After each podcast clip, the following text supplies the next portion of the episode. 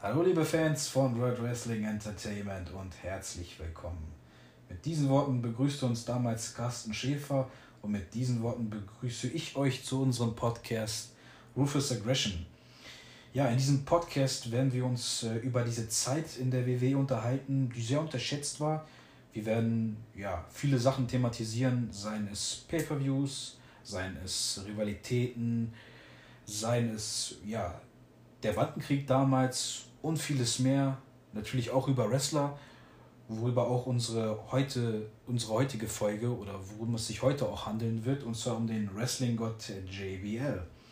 Ja, ich, der Ray und Kevin, wie gesagt, heißen euch hier herzlich willkommen. Und ja, Kevin, was sind so deine groben Erinnerungen so an unseren Wrestling-Gott? Ja, der Wrestling-Gott schlechthin, JBL. Ähm, da muss man natürlich immer an vor allem seine äh, sehr prominente WWE-Titelregentschaft äh, denken, die eben genau in dieser Ruthless Aggression-Ära ähm, stattfand und ähm, die zu einem großen Teil auch äh, geprägt hat, also zumindest äh, in meiner Wahrnehmung her. Und ähm, ja, äh, er fing natürlich auch nicht immer äh, so als dieser JBL an, was, worauf wir auch gleich alles noch zu sprechen kommen werden. Und ähm, ja, ich denke mal, zu Beginn haue ich da auch gleich mal ein paar Eckdaten hier raus für den Einstieg. Zwar wurde JBL eigentlich äh, als John Charles äh, Layfield geboren am 29. November 1966 in Texas, ähm, ehe er dann später irgendwann zum Namen John Bradshaw Layfield äh, kam, eben kurz JBL, wie er uns allen äh, am bekanntesten ist. Ähm, vor seiner Zeit äh, beim Wrestling war er als äh, Footballspieler aktiv. Im Wrestling besonders bekannt natürlich äh, zuerst einmal im Tag-Team mit äh, Ron Simmons oder auch bekannt als Farouk mit dem Teamnamen APA. Und ähm, ja, unter diesem Teamnamen zusammen kamen die beiden, oder besonders Bradshaw, äh, natürlich dann zu einem gewissen Bekanntheitsgrad, ehe sich äh, die Zeit als Tag-Team dann irgendwann äh, zum Ende ähm, bewegte, sozusagen. Dies alles äh, im Jahre 2002 bei WrestleMania 18. Da traten die beiden gemeinsam noch in einem Tag Team Titelmatch äh, an, ein Four Corners Elimination Match. Die, da äh, die Hardys und die Dudleys waren unter anderem auch noch so mit dabei. Insgesamt äh, konnte aber keiner dieser Teams äh, dort die Titel gewinnen, sondern äh, die verteidigen Champions Billy und Chuck äh, konnten da die Titel behalten. Kurz nach WrestleMania sollte es dann zum von mir eben schon angesprochenen Split der APA kommen, da die beim WWE Draft beide jeweils zu verschiedenen Brands äh, gedraftet äh, wurden. Ron Simmons landete bei SmackDown und äh, JBL oder Bradshaw zu der Zeit ja noch äh, bei Raw, wo ähm, sein Gimmick da vor allem damit so äh, zu tun hatte, dass äh, das Haupt Hauptaugenmerk so auf seine Herkunft in Texas da gelegt wurde. Ähm, unter anderem hat er da auch 18 Mal den Hardcore-Titel äh, gewonnen, den er eben ganz äh, in Ehre seines Gimmicks, äh, wenn er in seinem Besitz war, auch immer als äh, Texas Hardcore Championship äh, betitelte. Und ähm, ja. Äh, Erinnert einen so ein bisschen auch an so den 24-7-Titel, ne? Ja, das stimmt natürlich. Ich denke mal, er wollte ihn auch hier auch Prestige damit geben, dass er den Hardcore-Titel ein bisschen halt umwandelt der hat aber jetzt nicht wirklich, also beide haben ja nicht wirklich so von diesem Brand-Split äh, profitiert. Ähm, der Fall, JB verletzte sich ja auch dann Ende 2002, glaube ich, ne? So. Genau, im äh, September 2002 war es meiner Meinung nach, oder meines Wissens nach besser gesagt, bei einer Hausshow, äh, wo er sich dann am Bizeps verletzte und ein ganzes halbes Jahr äh, tatsächlich verletzt ausfiel, ähm, womit das Jahr 2002 letztendlich für ihn dann schon äh, im September beendet war, was das äh, Wrestlerische betrifft. Ähm, ja. Also, der ist auch, glaube ich, dann erst, also gut, wurde nie wirklich begründet, aber dann tauchte er 2003 ja wieder auf äh, mit Farouk, dann bei SmackDown.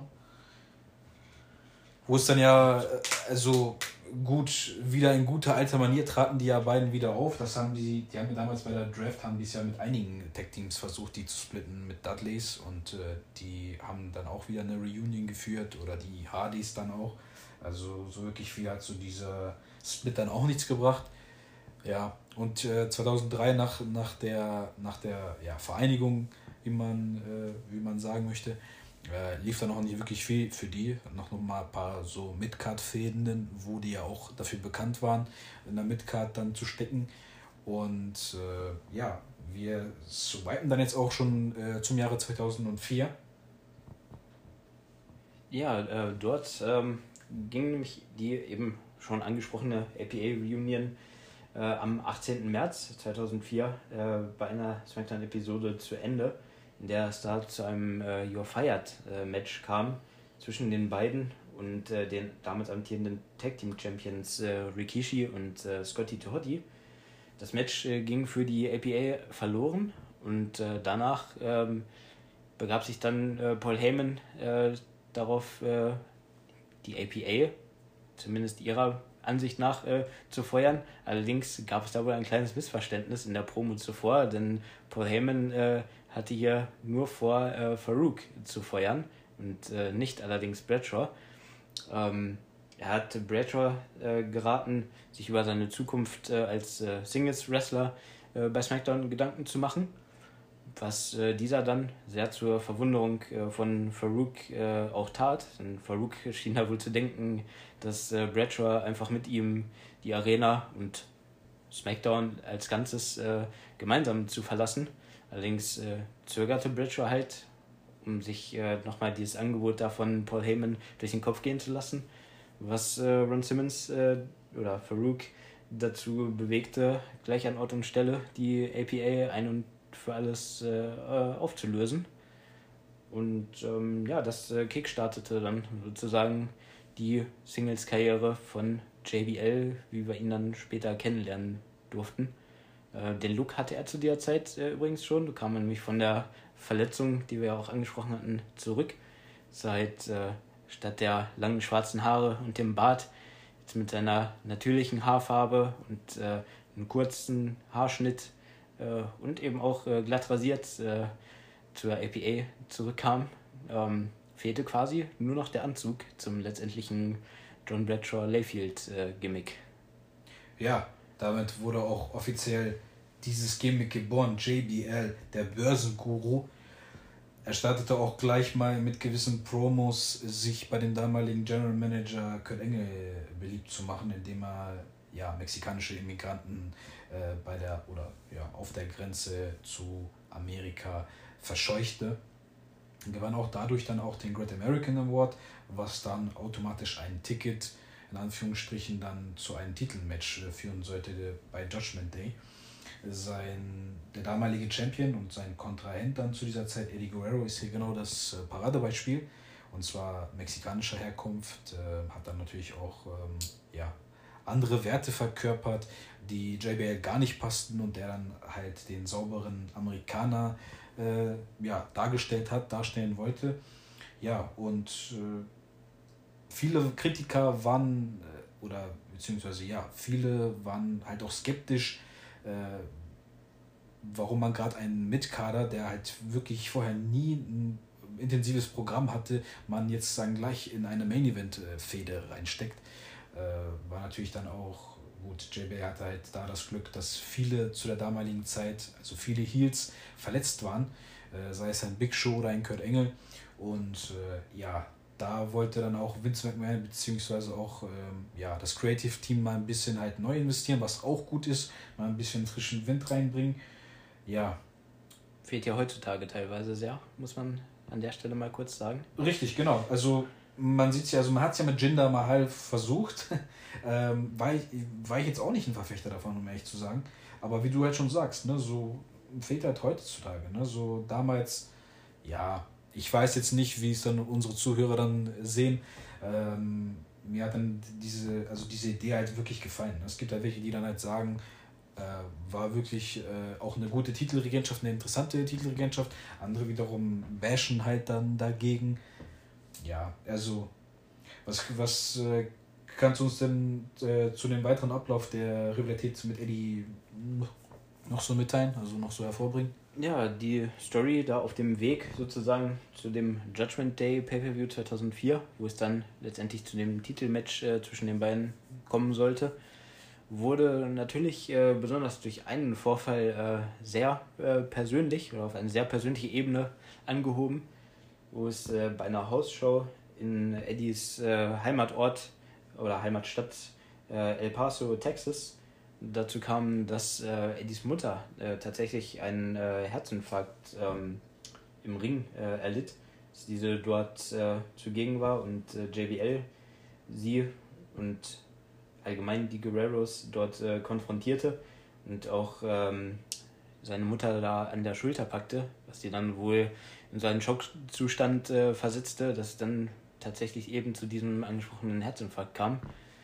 Und ähm, ja. Das Erstaunliche da war ja, ich habe damals mir dann auch immer so gedacht, okay, äh, da man ja nicht wirklich so in diesem Modus war und die Hintergründe wirklich äh, wusste, ne, dass das ja halt alles ein Work ist, wie es in der Wrestling-Sprache heißt. Und da habe ich natürlich mir auch so vorgestellt, okay, so jetzt hätte ich mir vielleicht gedacht, hätte ich jetzt die Hintergründe nicht mitbekommen, äh, das war wirklich gestellt. Aber es sollte ja wirklich, äh, also es war wirklich ein leichter Herzinfarkt. Ähm, Habe ich dann mal aus, aus einem Podcast von Bruce Pritchard äh, rausgehört, äh, dass sie wirklich da einen leichten Herzinfarkt erlitt und das äh, ganze Segment oder die ganze Idee wohl ja schief ging. Ja, das Ganze würde dann halt noch äh, ja, ihr, ihr sich mehr inten, intensivieren äh, beim Pay-Per-View Judgment Day natürlich ein geladener Eddie Guerrero, der hier endlich seine ganze Wut rauslassen konnte. Äh, ein sehr, ein, wirklich ein sehr, wie soll ich sagen, also so stelle ich mir zumindest äh, ein, ein Wrestling-Match vor, was wirklich auch so von Hass lebt, was auch ein bisschen dann so zeigt, so man möchte sich gegenseitig irgendwie in Stücke zerreißen. Ähm, das hat man da wirklich sehr gut gesehen. Also man hatte wirklich einige Rivalitäten so in der Vergangenheit, wo du dir wirklich so dachtest, was für ein Aufbau. Die beiden werden jetzt wirklich sich zerfleischen äh, im Ring und dann wirklich kam am Ende dann ja nur heiße Luft raus und das war hier wirklich äh, das äh, ja, Gegenbeispiel. Also völlig blutender Ring. Äh, Eddie ja, bekam dann halt einen ganz starken Cut nach einem Stuhlschlag, verlor da auch wirklich äh, viel am Blut. Ich weiß jetzt nicht genau, äh, wie viel das jetzt waren, also konnte ich nicht aus diesen Recherchen hervorbringen, aber wirklich sehr gut dargestellt. Lief schief, aber im Großen und Ganzen, wenn man sich das halt anguckt, äh, ja, heftig gemacht. Kevin. Ja, ich ähm, habe auf jeden Fall auch äh, dieses Match, wie wahrscheinlich jeder, der das äh, einmal gesehen hat, noch in bester Erinnerung. Ähm, also schon echt krasse Szenen, da was eben diese Platzwunde oder wenn man es überhaupt noch als solche bezeichnen kann, ähm, es ging schon fast äh, darüber hinaus äh, sozusagen. JBL schafft es dann auch damit, sich ja ähm, seine Kritiker auch äh, stumm zu kriegen, stumm zu halten. Er hat dann gezeigt, dass er halt auch im Main Event mithalten kann. Natürlich äh, überwiegend Eddie zu verdanken, dass man da wirklich auch den idealen Partner hatte oder den idealen Gegner hatte. Äh, Eddie hat sich auch äh, ja, hat äh, sich auch darum bemüht, äh, Backstage dann halt auch, dass man weiter halt an JBL festhält und dann nicht so gleich aufgibt. Äh, die beiden hatten dann noch ein Match beim Great American Bash Pay-Per-View in einem Texas Bulldog Match, was dann JBL gewann. Hier natürlich nicht im typischen Heel-Mode, aber ja, dann die weiteren Matches halt, die noch folgen sollten. Das Finale der Rivalität fand dann zwei Wochen danach statt in einem Steel Cage Match, wo dann Eddie Guerrero kurz davor war, eigentlich ja, sich den Titel wieder zu schnappen, aber ein ja, Mesquita Wrestler, mexikanischer Wrestler, äh, hätte man halt da vom, von der Optik her behauptet, Eddie davon abgehalten hat. Ähm, stellt sich aber dann raus, dass es Kurt Engel war, der noch mit Eddie eine Rechnung offen hatte von WrestleMania 20. Ja, JBL begann danach ein Programm mit den Undertaker. Deine Erfahrung so, hast du irgendwie da noch irgendwie so Erinnerungen mit, mit der Fehde, mit der Rivalität? Also diese Rivalität äh, zwischen JBL und dem Undertaker, ich muss sagen, ähm, in allerbester Erinnerung ist sie mir nicht geblieben. Auch wenn äh, ich sagen muss, dass jetzt die Matches auch nicht unbedingt schlecht waren, so fand ich dann doch äh, gerade, wenn man das mit der Fehde und den Matches äh, von JBL gegen Eddie vergleicht, konnte es da natürlich jetzt nicht unbedingt äh, so dem den Rang ablaufen, sozusagen. Ähm, gerade auch weil eben, wenn man zum Beispiel, äh, um etwas vorzugreifen, äh, an dieses Match äh, bei No Mercy denkt, dieses äh, Last Ride Match, wo dann ja der Sieg damit, äh, oder die Titelverteidigung besser gesagt, und der Sieg von JBL damit äh, zustande kam, dass ein gewisser Heidenreich, damals ein Newcomer dort, ähm, falls sich einige von euch auch noch an ihn erinnern, eingriff und den Undertaker halt ins Visier nahm weshalb JBL dort mit dem Titel quasi entkommen konnte, kann man schon sagen. Richtig, ja. Und ähm, ja, ansonsten ähm, muss man eigentlich äh, nur sagen, also wie ich ja eben gerade auch schon angesprochen habe, das war jetzt ähm, nicht unbedingt die Fehde von äh, JBL, die mir so als ähm, in Erinnerung blieb, ne? Ja, genau, so als das Prägnante so in Erinnerung geblieben ist. War auch dann auch recht schleppend. Also es gab wirklich äh, zu dem, sage ich mal, Finale bei No Mercy auch äh, Smackdown-Episoden, wo dann auch mal zwischendurch so keine Erwähnung äh, zu der Rivalität kam. Also weder irgendwie, dass JBL sich dazu geäußert hat oder irgendwie, dass es wirklich ähm, zu Matches kam. Ich denke mal, für mich gehört dann wirklich zu einer Rivalität ja Woche für Woche wirklich dann auch ein Aufbau. Also sei es irgendwie Promo oder halt ein Match. Stimmt. Ähm, während der Zeit ähm, bekam dann JB auch einen Handlanger, Orlando Jordan, Chief of Staff. Oh ja. Und äh, ja, nach äh, dem Programm mit Undertaker sollte es noch eine kurze Übergangsfehde mit Booker T geben. Hier lustigerweise spielte auch dann der Interviewer Josh Matthews eine Rolle. Ja, ich weiß nicht, ob er euch soweit noch bekannt ist oder in Erinnerung geblieben ist. Der wurde damals immer ja, ziemlich gehänselt äh, vom, vom, äh, von JBL und dann hat er dann eine, eine Folge dann mal, eine Episode mal die Schnauze voll gehabt und trat dann im Tag Team mit Booker T gegen Orlando Jordan und JBL an. Ganz lustig das Ganze, auch äh, ja, beim Network zu verfolgen natürlich. Äh, das Match beim, bei der Survivor Series, ich greife jetzt mal äh, Dave Meltzer hier mal äh, auf Dave Meltzers Match-Rating hier ein. 1,7 Nee, 1,7. Nee, 1,5, Verzeihung. Äh, weiß ich nicht. Also meine Erinnerung ein bisschen so zu mickrig. Der ist ja immer so sparsam mit Ja, er ist ja immer sehr sparsam, was seine Match-Ratings äh, angeht. Und ich denke auch, äh, das ist da auf jeden Fall ein bisschen äh, zu schlecht äh, bei weggekommen, wenn man sich da diese Zahl mal so vor Augen führt, 1,5. Das ist für mich, äh, ja, ich will jetzt hier auch äh, niemanden irgendwie so zu nahe treten oder so. Ne? Der Mann hat ja genug Erfahrung gesammelt und ja, ist halt eben seine Meinung, aber für mich äh, manchmal echt nicht ganz verständlich, so solche niedrigen Ratings für Matches, die ich dann doch besser in Erinnerung äh, hatte oder habe. Genau, also. So auch hier. JB hat ja auch dann danach, also Bukati würde dann noch einmal die Gelegenheit bekommen äh, auf den WWE-Titel ähm, aber zwei vorherige Gegner haben da auch noch mit, mitgemischt, und zwar Undertaker und Eddie. Beim Pay-Per-View, Pay-Per-View Armageddon 2004 kam es dann zu einem Fatal Four Match.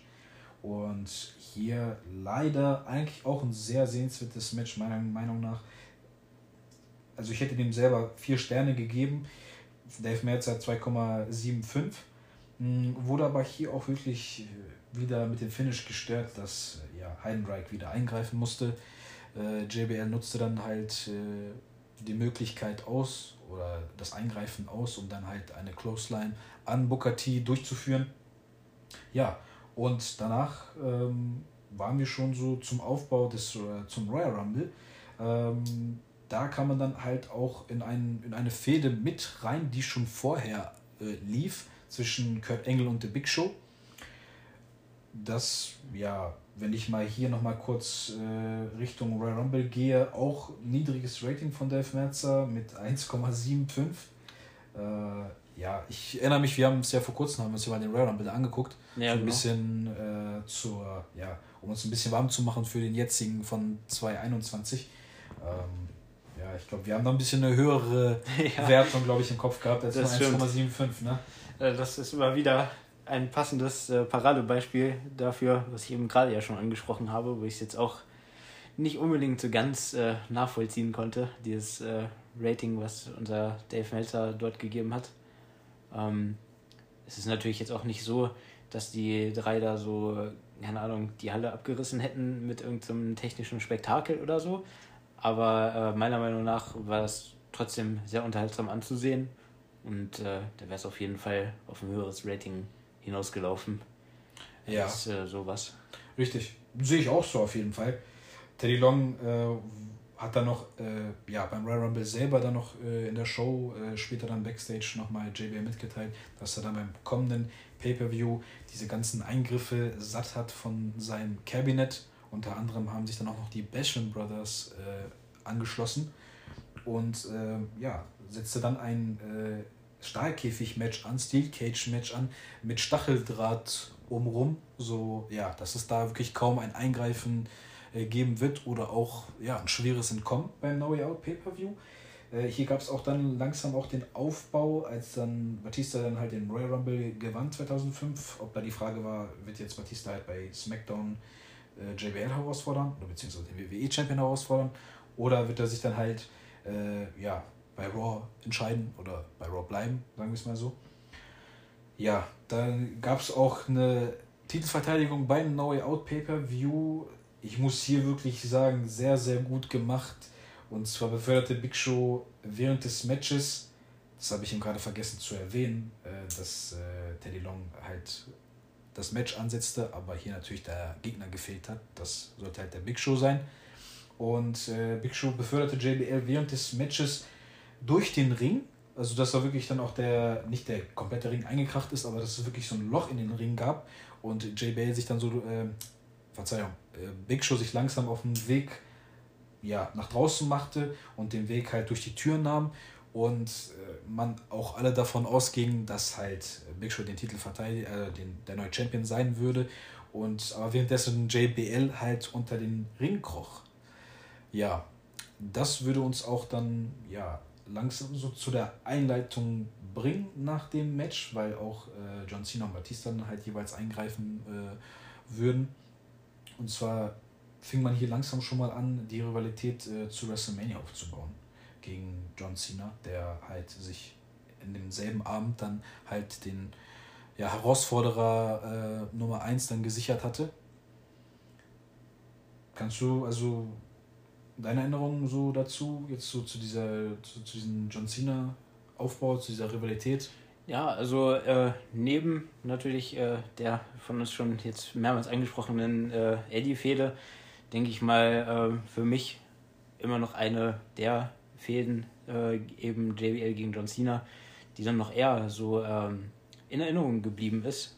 Gerade natürlich, weil es dann auch zu dem ersten von, wie man ja später dann alle herausfinden sollten, vielen äh, Titelregentschaften von John Cena, weil es dann dazu kam, ohne jetzt zu sehr vorweggreifen zu wollen. Ähm, ja, also die beiden, meiner Meinung nach, haben auch was Promos äh, angeht, immer ziemlich gut miteinander äh, harmoniert, kann man sozusagen eigentlich sagen. Denn ich finde gerade diese Heel-Persona von JBL und äh, gepaart mit John Cena, der natürlich äh, immer sein Bestes tat, äh, um seine Gegner auch mal so aus der Ruhe zu bringen, um es mal so milde auszudrücken. Ich kann mich noch erinnern, dass dann ja auch äh, von Teddy Long äh, eine kleine, ja, nennt man das jetzt Stipulation oder wie auch immer, äh, gab, der es dann besagte, dass ähm, John Cena JBL nicht anrühren bzw. nicht schlagen dürfte oder angreifen dürfte, ohne dass der es nicht vorher äh, getan hatte, was natürlich dann dadurch äh, dazu führte, dass äh, John immer weiter versuchte, durch äh, irgendwelche Aktionen äh, JBL bis zu dem Punkt zu provozieren, dass er dann eben den ersten Angriff äh, ausführen würde. Dann noch an Szenen erinnern, wie er dann nicht die Limousine da von JBL beschmutzt hat oder quasi schon so zerstört, äh, so die Scheiben eingeschlagen oder auch dieses. Ähm, ja, auch die Reifen auch zerstochen. Ja, genau. Ich mich. Ne? Da gab es ja diese Debatte äh, dazu, äh, die auch dann Teddy Long äh, ja, da veranstaltet hat. Äh, natürlich muss man hier sagen, also auch wirklich ein sehr, sehr guter Aufbau. Ich fand den Aufbau auch zu der Zeit viel, viel besser als bei Raw parallel mit Batista und Triple H. Mhm. Also ich denke mal, für viele von euch Zuhörern werdet ihr vielleicht dann eher im Kopf haben, so dass vielleicht Batista gegen Triple H besser gemacht worden ist. Aber wenn ihr euch dann nochmal die, die Folgen von damals anguckt, also das habe ich dann halt auch äh, getan. Ähm, ja, also ich fand es wirklich besser gemacht, weil hier war einmal halt so der, der Reiche gegen so den von der Straße, muss man sagen. Also mehr, mehr Gegenteil, mehr Parallel kann das halt nicht sein. auch sehr, sehr gute Sachen, auch während der äh, Fehde, wie zum Beispiel, dass Cena dann seinen United States Titel an Orlando Jordan verlor und dann die Woche darauf dann JBL ja, den Titel einmal dann in die Luft äh, springen ließ, einmal in die äh, Mülltonne gelegt und dann einmal mit so einem Knopf das Ganze springen lassen. Wirklich sehr geil gemacht. Ja, wie gesagt, so das Match war dann äh, angesetzt bei äh, WrestleMania. Und was äh, was sagst du zu dem Melzer-Rating? Ich, ich äh, habe schon genau gewusst, äh, dass es darauf jetzt natürlich auch wieder zu sprechen kommt, denn es gab von unserem Kollegen Dave eine bravouröse 1,25 für dieses Match. Ähm, ja, ich weiß nicht, wie oft ich es äh, mittlerweile schon gesagt habe, aber wieder einmal wirklich ein Beispiel dafür, was äh, die meiner Meinung nach viel zu niedrigen Ratings, äh, teilweise gerade vor allem auf WWE-Matches bezogen, äh, von Dave Meltzer also betrifft. Ähm, ich hatte das äh, auf jeden Fall sehr viel besser äh, in Erinnerung und auch noch vor nicht allzu langer Zeit mal wieder angeschaut und es hat mir immer noch sehr viel Spaß gemacht und mich sehr gut unterhalten. Und ähm, ja, also wie man da auf 1,25 kommt, äh, ist für mich persönlich ein Rätsel. Ich weiß nicht, wie du das siehst, aber ich denke mal auch ähnlich und ähm, würde da auf jeden Fall eher zwischen 3,5 und 4 Sternen hängen. Mhm. Und, ähm, ja. Also hier, hier war so ein bisschen halt das Problem, äh, das hab ich, ich habe es halt auch ein bisschen auch so bei Cage Match auch gelesen, dass es einen guten Aufbau hatte, aber irgendwie hier, äh, also in dem Match war es halt so, dass JBL irgendwie für diese ich weiß nicht, neun bis elf Minuten. Leider wurde dem auch nicht wieder viel gegeben, mhm. weil äh, ja, Triple H damals bekannt war, immer äh, die ganzen Minuten für sich immer zu nehmen. Ähm, dass JBR halt hauptsächlich die, die Matches dominiert, also das Match dominiert hatte, aber dann halt Cena am Ende mit einem gewissen Move dann, also mit, mit dem FU, äh, das Match für sich entschied. Und irgendwie war das dann halt nicht so gut proportioniert oder so gut aufgeteilt. Ich hätte denen auf jeden Fall auch dann auf jeden Fall keine 1,25 gegeben. Ähm, ich hätte mir natürlich auch viel mehr von dem Match erwartet. Ne? Also ich würde mich dann auch so vielleicht 3 Sterne, 3,5 so mhm. äh, bewegen. Äh, die, die beiden machten es aber dann besser beim Judgment Day Pay-Per-View. Hier gab es dann äh, 4,25 von äh, Dave. Da sieht man natürlich auch so, dass er dann doch nicht so spendabel ist. Ja, der Aufbau hier war natürlich auch interessant. Ne? Cena stellte dann einmal unter anderem den WWE Spinner Belt vor und brachte auch dann seine damalige Rap- äh, ja, sein damaliges Rap-Album heraus, You Can See Me. Und äh, ja, JBS sicherte sich nochmal den, äh, also sicherte sich nochmal den Status als Nummer 1 Herausforderer nach einem Turnier. Äh, Teddy Long informierte ihn damals, dass du keine Rematch, äh, also keine Rückmatch-Klausel hast in deinem Vertrag, als du halt ja, Champion wurdest.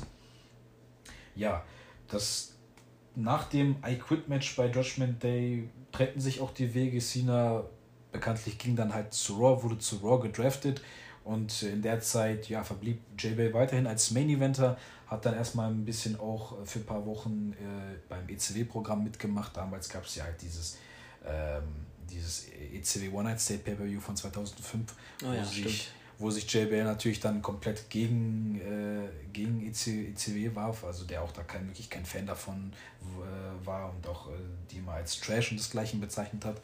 Und ja, dann gab es halt dann die, ja, die Fehde dann halt dazu, dass er halt unter anderem ein Match gegen Benoit hatte und dann halt, wo sie dann die Crusaders beim Pay-Per-View dann selber waren mit Kurt Engel und ja, Eric Bischoff unter anderem.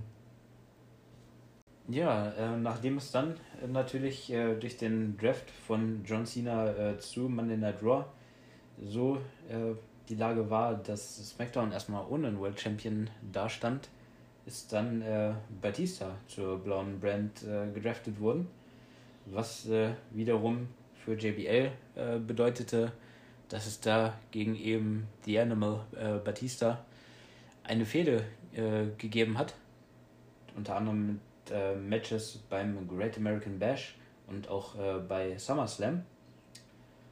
Ähm, nach diesen äh, gab es dann eine kurze, kurzes Intermezzo, könnte man schon sagen, äh, mit äh, Rey Mysterio, wo es dann äh, für JBL einen Sieg gegen diesen beim No Mercy Pay-Per-View gab.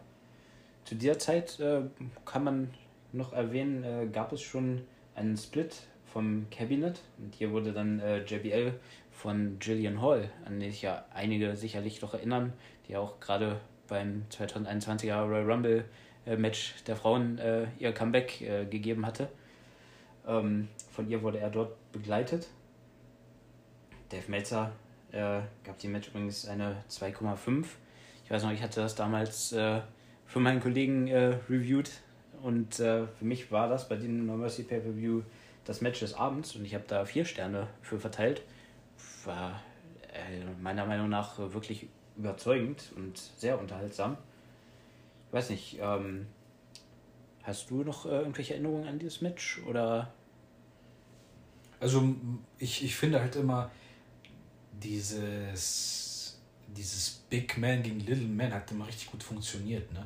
Also sei es, sei es Ray gegen JBL, sei es, äh, wenn Randy Orton gegen Ray ein Match hatte oder Randy Orton gegen diese ganzen Highflyer über die Jahre, ähm, Randy Orton gegen AJ Styles, Undertaker gegen Rey Mysterio hat auch sehr gut funktioniert. Also ich finde immer, das ist immer eine richtig gute Chemie, eine richtig gute Dynamik, wenn Klein auf Groß trifft. Mhm. Und ich würde eigentlich genauso äh, mitgehen. Ne? Also es waren wirklich ein paar interessante Spots. Ne? In den einen, in den einen äh, Moment äh, hat, ist Ray immer um den äh, Ring geflüchtet und JB ist ihm immer hinterhergelaufen und Ray nahm ihn immer damit äh, auf die Schippe. Ganz cool gemacht. Also ähm, dazu kommen wir nochmal gleich. Mit den beiden sollte es ja nicht zu Ende sein. JBL bzw. die beiden würden dann nochmal eine Rolle spielen im äh, Survivor Series Elimination Match. Äh, die beiden traten dann halt jeweils für Team SmackDown an um ja, den Bandenkrieg erstmal für sich zu entscheiden. Aber ich denke mal, darauf werden wir in einer anderen Folge nochmal näher darauf eingehen. Danach hatte ich so eher so das Gefühl, hatten die Writer nicht mehr so wirklich eine Idee für JBL. Also der hatte dann im darauffolgenden Pay-Per-View Armageddon nochmal ein Match gegen Matt Hardy. Beim Royal Rumble dann ein Match gegen The Boogeyman. So noch weniger äh, einfallsreich. Und äh, ja, er holte sich einen Sieg bei No Way Out gegen den damaligen Newcomer Bobby Lashley. Und ja, dann hat man sich, glaube ich, irgendwie bemüht für Chris Benoit, der aus einer, ja, aus einer guten, interessanten Storyline mit Bukati rauskam, äh, einen Herausforderer zu finden, zu suchen. Und äh, das fand man in JBL. Natürlich äh, der als der stolze Amerikaner ging es dann hier um den United States Titel und äh, bei WrestleMania, ich erinnere mich halt noch, WrestleMania 22 gewann eigentlich recht überraschend, ähm, indem er sich dann halt nach einem äh, Crippler, Crippler Crossface Konter dann äh, sich an den Seilen festhielt und damit halt ja ein Dirty Sieg abstaubte. Das war dann ein bisschen halt schon die Vorbereitung für ihn, nochmal in ein Main-Event-Programm zu stecken gegen den damaligen World Heavyweight Champion Rey Mysterio. Wie schon halt eben erwähnt, dass wir da nochmal äh, zurückkommen auf die beiden. Ja, bei Judgment Day gab es dann nochmal ein Match äh, mit den Zweien. Und äh, ja, das sollte dann erstmal zu einer erfolgreichen Titelverteidigung für Rey Mysterio sorgen, den man halt damit auch ein bisschen gepusht hat. Gute Idee, finde ich, äh, in der Hinsicht dann halt ein wie JBL ihn als Gegner zu geben. Ja, danach ging es nicht mehr wirklich äh, weiter für JBL. Also gleich die darauffolgende SmackDown-Folge äh, verlor er einmal seinen United States-Titel an Bobby Lashley und äh, hat dann angekündigt, wenn ich jetzt das Match gegen Rey Mysterio verliere, also sollte ich gewinnen, wird er halt World Heavyweight Champion und verliert er das Match, dann äh, beendet er seine Karriere. Was dann auch zu der damaligen Zeit der Fall war, überraschend. Also er hat dann erstmal für sich entschieden, nach äh, Rückenproblemen und desgleichen dann äh, ja, dem Wrestling den Rücken zu kehren. Und ja, wir können erstmal hier so einen kurzen Cut machen. Ähm, deine Einschätzung soweit so aus der Rufus Aggression Zeit da von 2002 bis 2006 jetzt so? Ja, also äh, gerade deswegen äh, würde ich sagen, ist ja auch so ein Thema bei uns wirklich äh, diese Ära sehr geprägt äh, mit seiner mit seinem neu gefundenen äh, Gimmick. Also früher als Bradshaw war ja noch äh, quasi gar kein Vergleich dazu zu ziehen, wie es dann wirklich dazu kam, dass er zu dieser JBL-Persona gewechselt ist, sozusagen. Die natürlich auch, ähm, ich glaube, das hatten wir jetzt zuvor noch nicht so richtig erwähnt, ähm, von seinen äh, Erfolgen auch im echten Leben, so außerhalb des Wrestlings, äh, inspiriert wurde, wo er natürlich als äh, Investor an der Börse äh, groß punkten konnte und auch ein erfolgreiches äh, Buch zu dem Thema äh, veröffentlichte, das auch zu einem New York Times Bestseller wurde, dem dadurch einige Gigs sozusagen beschert hat, was finanzielle oder Shows im Fernsehen mit Finanzfokus äh, dort äh, betraf, wo dann schon mehr oder weniger zu einem Dauergast wurde, so in den frühen 2000ern. Und ähm, ja, eben daraus hat man dann Inspiration gezogen und ihn auch diesen Charakter sozusagen werden lassen im WWE-Fernsehen. Was ja auch, äh, wie ich dann herausstellen sollte, eine bravouröse Idee war. Natürlich gab es auch einen kleinen Skandal, falls sich einige von euch erinnern werden, mit dem Nazi-Skandal bei einer Hausshow den er anbrachte und dann auch bei gewissen Sendern halt auch äh, seinen Job dann da verlor. Äh, ja, erstaunlicherweise oder überraschenderweise, einige Wochen später nach seinem Rücktritt sah man ihn wieder und das äh, ja als Funktion des Kommentators. Äh, Taz, der damals der Co-Kommentator von Michael Cole war, entschied sich äh, zu der damals neu formierten Brand ECW zu wechseln und ja, wurde dann prompt durch JBL ersetzt. Also man hat sich natürlich gefreut, jemanden, den man eigentlich ja gerne gesehen hat, äh, nochmal äh, wiederzusehen, sei es jetzt Kommentator oder ja, desgleichen. Äh, viele wurden ja auch danach äh, auch als GM eingesetzt.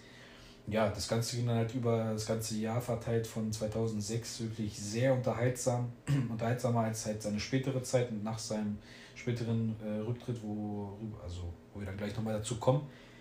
Ja, ähm, wirklich erwähnenswert ist jetzt in der Zeit, er hatte hauptsächlich ja wirklich so die Rolle des Kommentators, äh, immer der, der immer für die Heels war.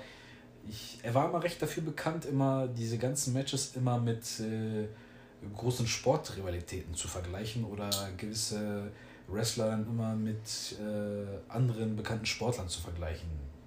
Ich erinnere mich manchmal viel an Tiger Woods, Michael Jordan, desgleichen. Ja, ähm, setzen wir nochmal oder gehen wir nochmal jetzt ein Jahr weiter, was dann langsam so wieder seine in, äh, Ringrückkehr äh, ja, zum Leben brachte. Äh, er hatte nochmal vorher ein kurzes ja, Intermezzo, wo er als Special Ref äh, fungieren wollte in dem Match zwischen Batista und Undertaker um den World Heavyweight Titel. Aber ja, schlussendlich Dezember 2007, Kevin? Ja, äh, da kam es dann dazu, dass äh, niemand Geringeres als ein gewisser äh, Chris Jericho ähm, dann eine Herausforderung äh, aussprach, eine Challenge da legte an JBL gerichtet, wodurch es dann äh, letztendlich dazu kam, dass die beiden beim Royal Rumble im Jahre 2008 aufeinander getroffen sind, was dann halt, ähm, wie schon von dir angekündigt, die In-Ring-Rückkehr von JBL bedeutete, als äh, aktiver Wrestler. Ähm, danach äh, bleibt eigentlich vor allem auch noch so äh, in Erinnerung eine Teilnahme an der Elimination Chamber, die dann damals zu dieser Zeit äh, Triple H äh, gewann. Und ähm, danach gab es äh, bei WrestleMania 24 ein Match von JBL gegen äh, Fit Finlay, nur Finlay, in einem sogenannten Belfast Brawl, ist ja auch noch, äh, warum auch immer, sehr gut äh, in Erinnerung geblieben ist. Ich weiß auch nicht genau warum. Ich habe es, glaube ich, nur ein, zwei Mal gesehen, aber irgendwie äh, ist das so ein JBL-Match, an das ich mich auch immer wieder so zurückerinnere, wenn ich so an ihn denke. Also ich denke mal, vielleicht werden sich viele daran erinnern, wo JBL während des Matches äh, von, äh, von dem Ring aus äh, äh, Hornswoggle mit einer Motornadel abwarf. ja, also, das ist auf jeden Fall ein Highlight. Das war auf jeden Fall das Highlight. Also hier äh, nochmal kurz eine Story vorab, äh, wie es zu dem Match kam. Damals gab es ja halt diese uneheliche Story um den Sohn von Vince McMahon, der dann sich als Hornswoggle herausstellte. Und dann gab es dann einmal ein Steel Cage Match äh, zwischen Vince und Hornswoggle, wo dann auch JBL dann seinen Senf dazu gab und äh, ja, die den dann irgendwie verprügelten wie so einen kleinen Jungen und äh, Finlay dann halt das Ganze, also ihn zu Hilfe eilte. Ja, danach ähm, gab es dann jetzt für JBL ja gut, man hat ihn jetzt wieder so in, ins Titelgeschehen eingebracht, äh, dann beim Backlash Pay-Per-View. Mhm. Ähm, war dann natürlich nicht erfolgreich, aber hat dann oder startete dann ein Programm mit einem ja, alten Bekannten. Tja, war das äh, hier niemand geringeres als äh, John Cena, der natürlich bei Backlash äh, auch Teil dieses äh, Fatal Four Way Matches äh, gewesen ist. Und ähm, ja, danach, ähm, wie schon gesagt, wieder einmal ein Programm zwischen JBL und äh, John Cena, aus dem auch äh, einige Matches dann folgten. Unter anderem äh, ein First Blood Match, was es da gegeben hat, oder auch ein New York City Parking Lot Brawl, damals beim Great American Bash. Ähm, insgesamt würde ich sagen, diese Fehde natürlich äh, nicht mehr ganz so prägnant wie jetzt die während der eigentlichen Ruthless Aggression Ära zwischen den beiden. Auch äh, wenn ich persönlich die beiden zu der Zeit auch immer noch sehr gerne gesehen habe. So was äh, von der Matchqualität äh, nicht mehr auf dem Level der damaligen Fehde. Und ähm, ja, danach ähm, ging es dann für JBL damit weiter, dass er beim SummerSlam 2008 erneut ins Titelgeschehen auch eingreifen durfte.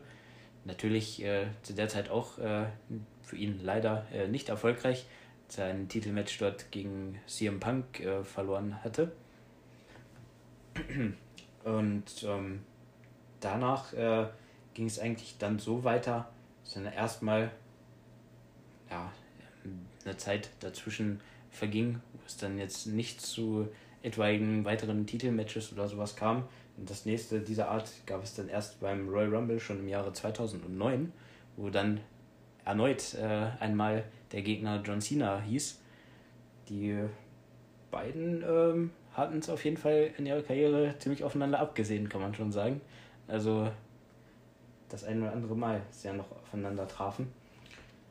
Das Interessante hier war ja, dass, also wie es zu dem Match kam, ne? Cena gewann äh, beim SummerSlam, bei SummerSlam, Verzeihung, beim Survivor Series 2008 nach äh, einer Verletzung äh, den World Heavyweight Titel äh, von Chris Jericho und in der Zeit ja, kam es zu einer recht interessanten Fehde äh, ja, mit JBL und Shawn Michaels. Das Ganze, ja, der ganze Inhalt darin oder beziehungsweise es ging darum, dass äh, Shawn Michaels äh, ja, sich verschuldete und irgendwo dann halt Hilfe aufgesucht hat und natürlich JBL als der äh, Rich Man, als der reiche Typ natürlich äh, hier, was Geld angeht, nicht wirklich wenig hat. Ja, Kevin, so ja, es äh, ging in der Story dann auch dadurch, äh, dadurch so weiter, dass dann eben Shawn Michaels quasi der Angestellte von äh, JBL wurde, aufgrund eben dieser von dir erwähnten schon äh, Geldprobleme. Und ähm, quasi laut JBLs Sicht dafür dann verantwortlich war, äh, dass er eben ein erhofftes äh, Titelmatch nicht bekommen konnte, weil da Shawn Michaels ein Match gegen John Cena hatte. Ähm, was dann eigentlich hätte Shawn Michaels gewonnen. Ähm, JBL zu einer Teilnahme eben an diesem besagten Titelmatch äh, erlaubt hätte oder ermöglicht hätte, wie man es auch jetzt äh, sagen möchte. Allerdings ähm, meinte JBL, äh, dass ihm während des Matches äh, einige Tipps geben müsse und stieg dazu so auf den äh, Apron, was allerdings nur zur Folge hat, dass Shawn Michaels sehr abgelenkt wurde und John Cena das zu einem FU nutzte, oder zu der Zeit schon Attitude Adjustment, also dieser sehr äh, schöne Namenschange, also immer wieder ein Highlight. Ähm, und halt das Match äh, gegen Sean für sich entscheiden konnte, woraufhin äh, JBL dann äh, Shawn Michaels zu einem Match seinerseits bei No Way Out äh, herausforderte. Im Jahre 2009, wie gesagt. Und ähm, das unter der Stipulation, dass falls Shawn Michaels ihn besiegen könne, er dann frei wäre. Und nicht nur das, sondern halt auch JBL seine Schulden da begleichen würde. Und allerdings sollte JBL dieses Match gewinnen, dann hätte Shawn Michaels quasi auf ewige Zeiten weiter für ihn arbeiten müssen. Und ähm, ja, so kam es dann letztendlich natürlich äh, das Gute triumphiert und äh, Shawn Michaels konnte sich tatsächlich aus seinem Vertrag mit JBL hier befreien, indem er ihn bei diesem Pay-Per-View äh, besiegen konnte. Und ähm, ja, das war es dann so mit dieser Fehde eigentlich. Es ging dann auch nicht mehr wirklich äh, weiter, also nicht mehr großartig weiter. Man kann natürlich jetzt hier sagen, nochmal auf die äh, Shawn Michaels Story zurückzuführen. Eigentlich ein Ehrenmann, der gute John, dass er da einfach mal schon noch anbietet, dann in dieser Klausel seine ganzen Schulden dann zu zahlen, äh, abzubezahlen oder ihm halt zu gewähren, dass er halt dann schuldenfrei ist. Äh, ist natürlich mal wieder eine Frage von, ist jetzt wirklich das Ziel sein?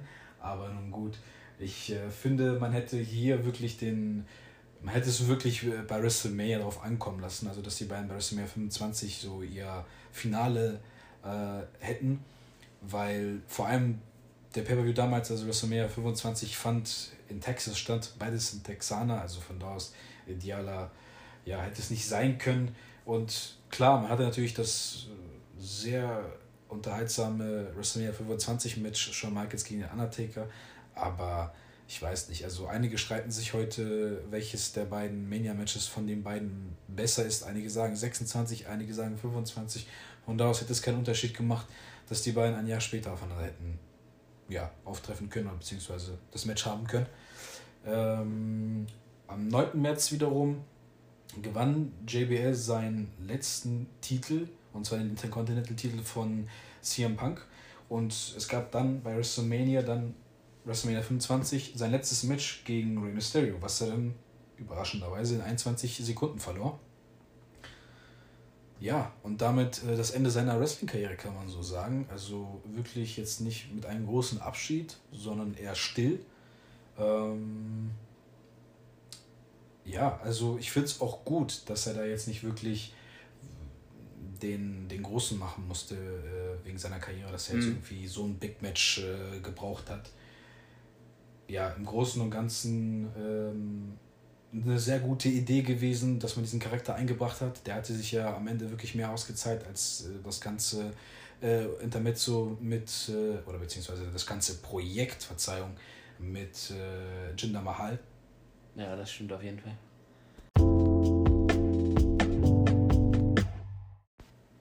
Ja, liebe Leute, und damit sind wir so langsam zum Ende angekommen. Ja, JBL. Meinerseits ein sehr interessanter Charakter. Ich muss auch sagen, wirklich einer meiner Lieblingsregentschaften. Zehn Monate äh, hielt äh, ja, sein Run damals als WWE-Champion. Mir gefiel halt wirklich so diese ganze Idee und diese ganze Struktur dahinter, dass man auch wirklich an ihn festhielt und ihn wirklich dadurch zu einem Main-Eventer etabliert hat. Und er es ja auch äh, ja, den Leuten auch gezeigt hat. Äh, viele sind halt daran gescheitert. Ne? WWE hat dann halt bei vielen halt auch aufgegeben und äh, gewisse Versuche auch nicht mehr durchgezogen.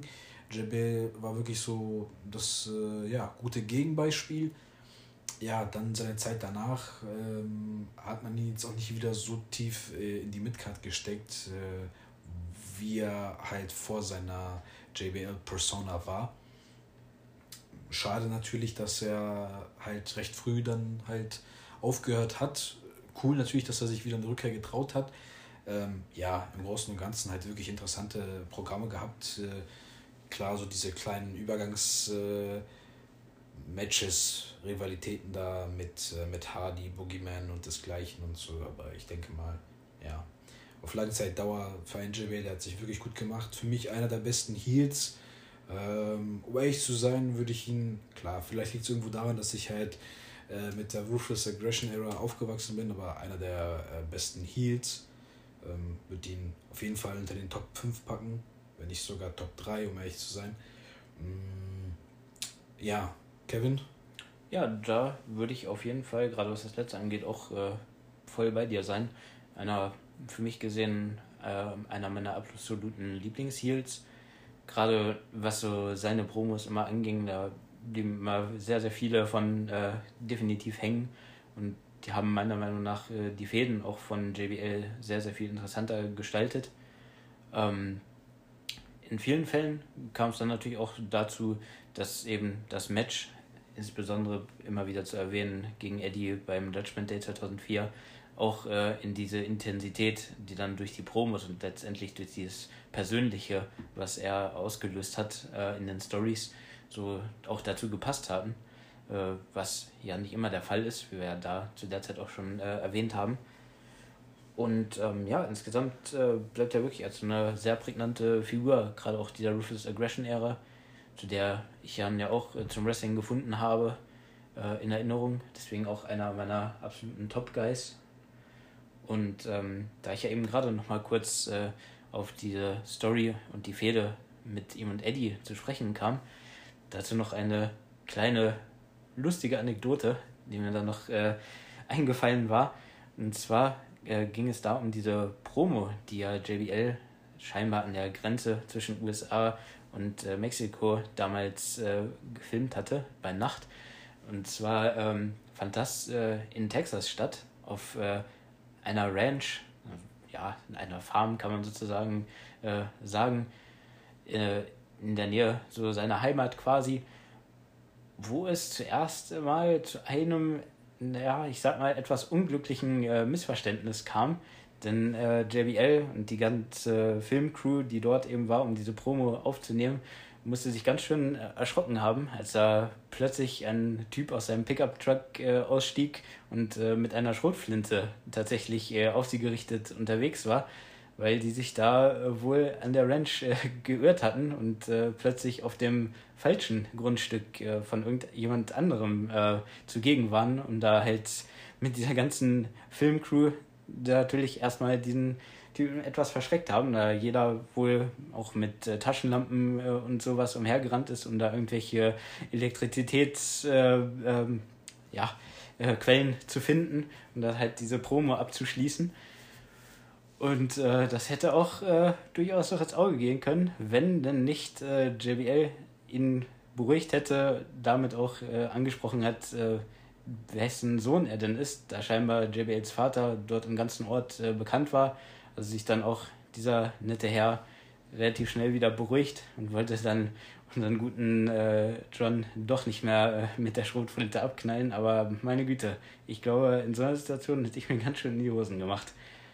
Nicht nur du, ich denke mal, viele unserer Zuhörer genauso. Und ja, mit dieser lustigen kleinen Story jetzt gegen Ende verabschieden wir uns auch von Folge 2. Äh, wir würden uns sehr gerne über ein Feedback von euch freuen und natürlich freuen wir uns auch, wenn wir immer und immer mehr Zuhörer dazu gewinnen.